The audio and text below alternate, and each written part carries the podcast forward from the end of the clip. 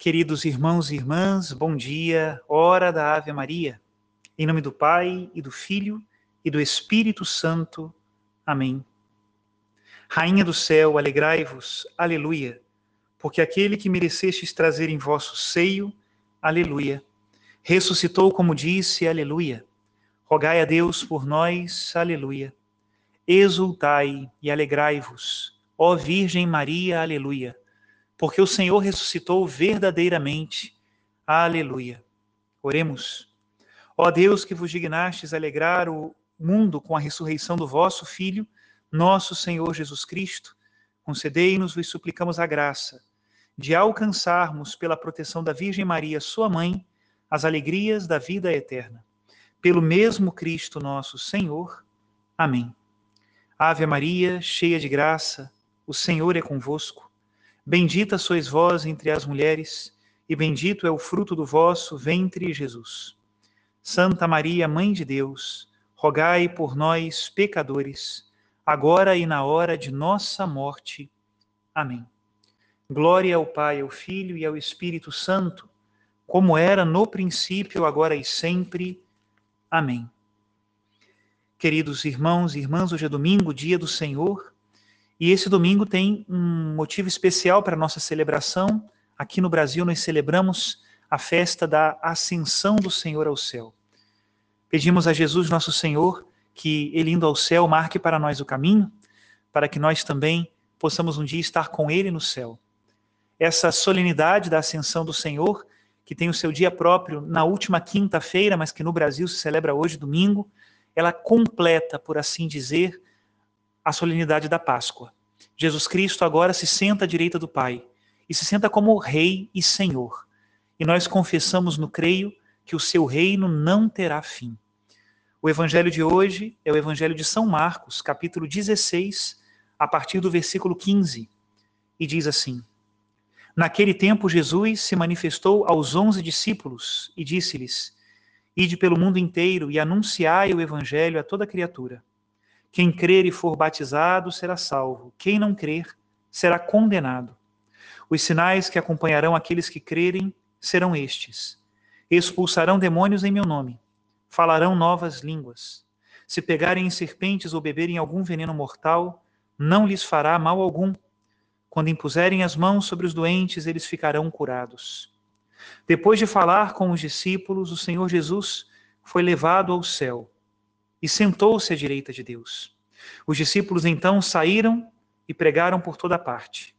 O Senhor os ajudava e confirmava sua palavra por meio dos sinais que a acompanhavam. Palavra da salvação, glória a vós, Senhor. E para nos ajudar hoje na reflexão, nós vamos pedir a um Papa Santo do século V, São Leão Magno, que compartilhe conosco a sua reflexão sobre a ascensão do Senhor. Ele diz assim: Assim como na solenidade pascal a ressurreição do Senhor foi para nós motivo de grande júbilo, agora também a sua ascensão aos céus nos enche de imensa alegria, pois recordamos e celebramos aquele dia em que a humildade da nossa natureza foi exaltada em Cristo acima de toda milícia celeste, sobre todas as hierarquias dos anjos para além da sublimidade de todas as potestades e associada ao trono de Deus Pai. Toda a vida cristã se funda e se eleva sobre uma série admirável de ações divinas, pelas quais a graça de Deus nos manifesta sabiamente todos os seus desígnios. De tal modo isto acontece que, embora se trate de mistérios que escapam à capacidade humana de compreensão e que inspiram um profundo temor reverencial, nem assim vacile a fé, esmoreça a esperança ou esfrie a caridade. Nisto consiste efetivamente o vigor das grandes almas e a luz dos corações fiéis. Crer sem hesitação naquilo que não se vê com os olhos do corpo e fixar o desejo onde a vista não pode chegar. Como poderia nascer esta piedade ou como poderíamos ser justificados pela fé se a nossa salvação consistisse apenas naquilo que nos é dado ver? Na verdade, tudo que na vida de nosso Senhor era visível passou para os ritos sacramentais. E para que a nossa fé fosse mais firme e autêntica, a visão sucedeu à doutrina, em cuja autoridade se devem apoiar os corações dos que creem, iluminados pela luz celeste. Esta fé, aumentada com a ascensão do Senhor e fortalecida com o dom do Espírito Santo, nem os grilhões, nem os cárceres, nem os exílios, nem a fome, nem o fogo, nem as dilacerações das feras, nem os tormentos inventados pela crueldade dos perseguidores jamais puderam atemorizá-la. Em defesa desta fé, através de todo o mundo, homens e mulheres, meninos de tenra idade e moças na flor da juventude, combateram até ao derramamento do sangue. Esta fé expulsou os demônios, afastou as doenças, ressuscitou os mortos. Os santos apóstolos, apesar dos milagres contemplados e dos ensinamentos recebidos, ainda se atemorizavam perante as atrocidades da paixão do Senhor e hesitavam ante a notícia de sua ressurreição. Porém, com a ascensão do Senhor, progrediram tanto que tudo quanto antes era motivo de temor se converteu em motivo de alegria. Toda a contemplação do seu espírito se concentrava na divindade daquele que estava sentado à direita do Pai.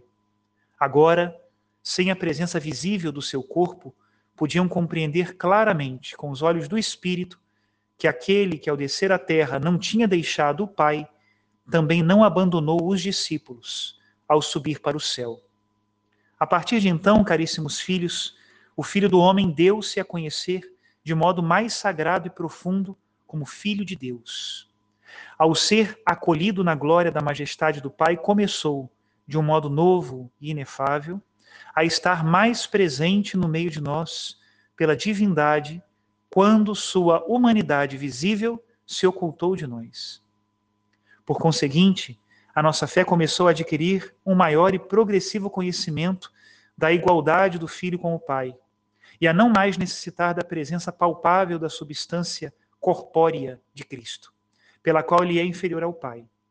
Pois, substituindo a natureza do corpo glorificado, a fé dos que creem é atraída para lá, onde o Filho unigênito, igual ao Pai, poderá ser tocado, não mais pela mão carnal, mas pela contemplação do Espírito.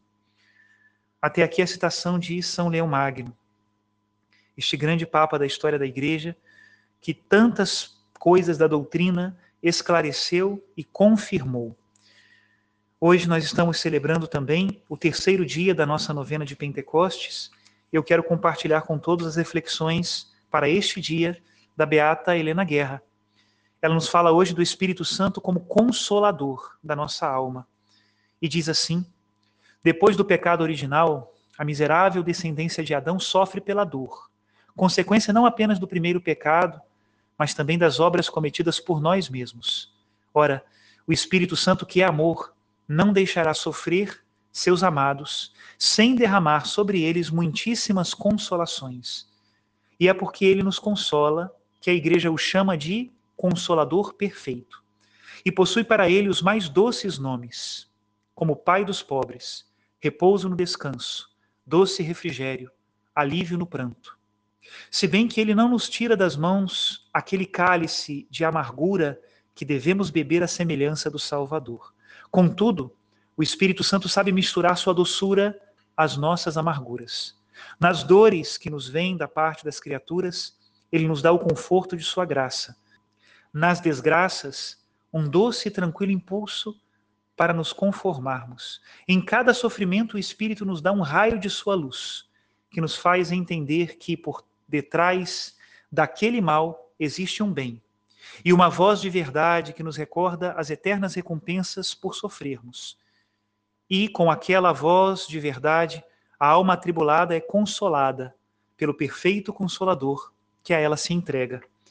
Se temos um perfeito consolador, por que o mundo está repleto de aflitos? Por que em toda parte se derramam lágrimas? E por que se escutam os gemidos de dor? Por que se chega ao suicídio? Infelizmente, devemos constatar que esses não conhecem o Espírito Santo, que é o verdadeiro consolador do homem, porque o sofrimento deles não possui conforto. Mas por que isso acontece também entre os cristãos? A razão é clara. Também entre os cristãos pouco se conhece, menos ainda se honra e se ora ao Espírito Consolador. Mas, se vemos almas que no sofrer se mantêm tranquilamente conformadas, podemos bem dizer que elas estão com o Espírito Santo. E se vemos algumas que, em meio às tribulações, podem repetir, como São Paulo, que superabundam em alegria, podemos também dizer que estas são plenas do Espírito Santo e cheias da verdadeira consolação. Até aqui a citação da beata Helena Guerra. Eu desejo para todos, neste domingo, uma bênção de consolação. Tantas vezes nós nos enganamos com uma espécie de ilusão de que os sofrimentos na vida devem cessar. Não é verdade. Os sofrimentos da vida devem ganhar peso, luz e graça pela consolação do Espírito Santo. Pois, quando nós entendemos o porquê de cada sofrimento, eles se tornam mais leves, mais possíveis de carregar. O segredo é que nós precisamos encher tudo de amor. E o amor que vem do céu, que não é um amor natural, é um amor divino, é o Espírito Santo. Que todas as nossas obras e também os nossos padecimentos estejam cheios da graça do Espírito Santo. Que pela intercessão poderosa do Imaculado Coração de Maria, sejamos repletos deste Espírito. Nos abençoe Deus Todo-Poderoso, Pai, Filho e Espírito Santo. Amém.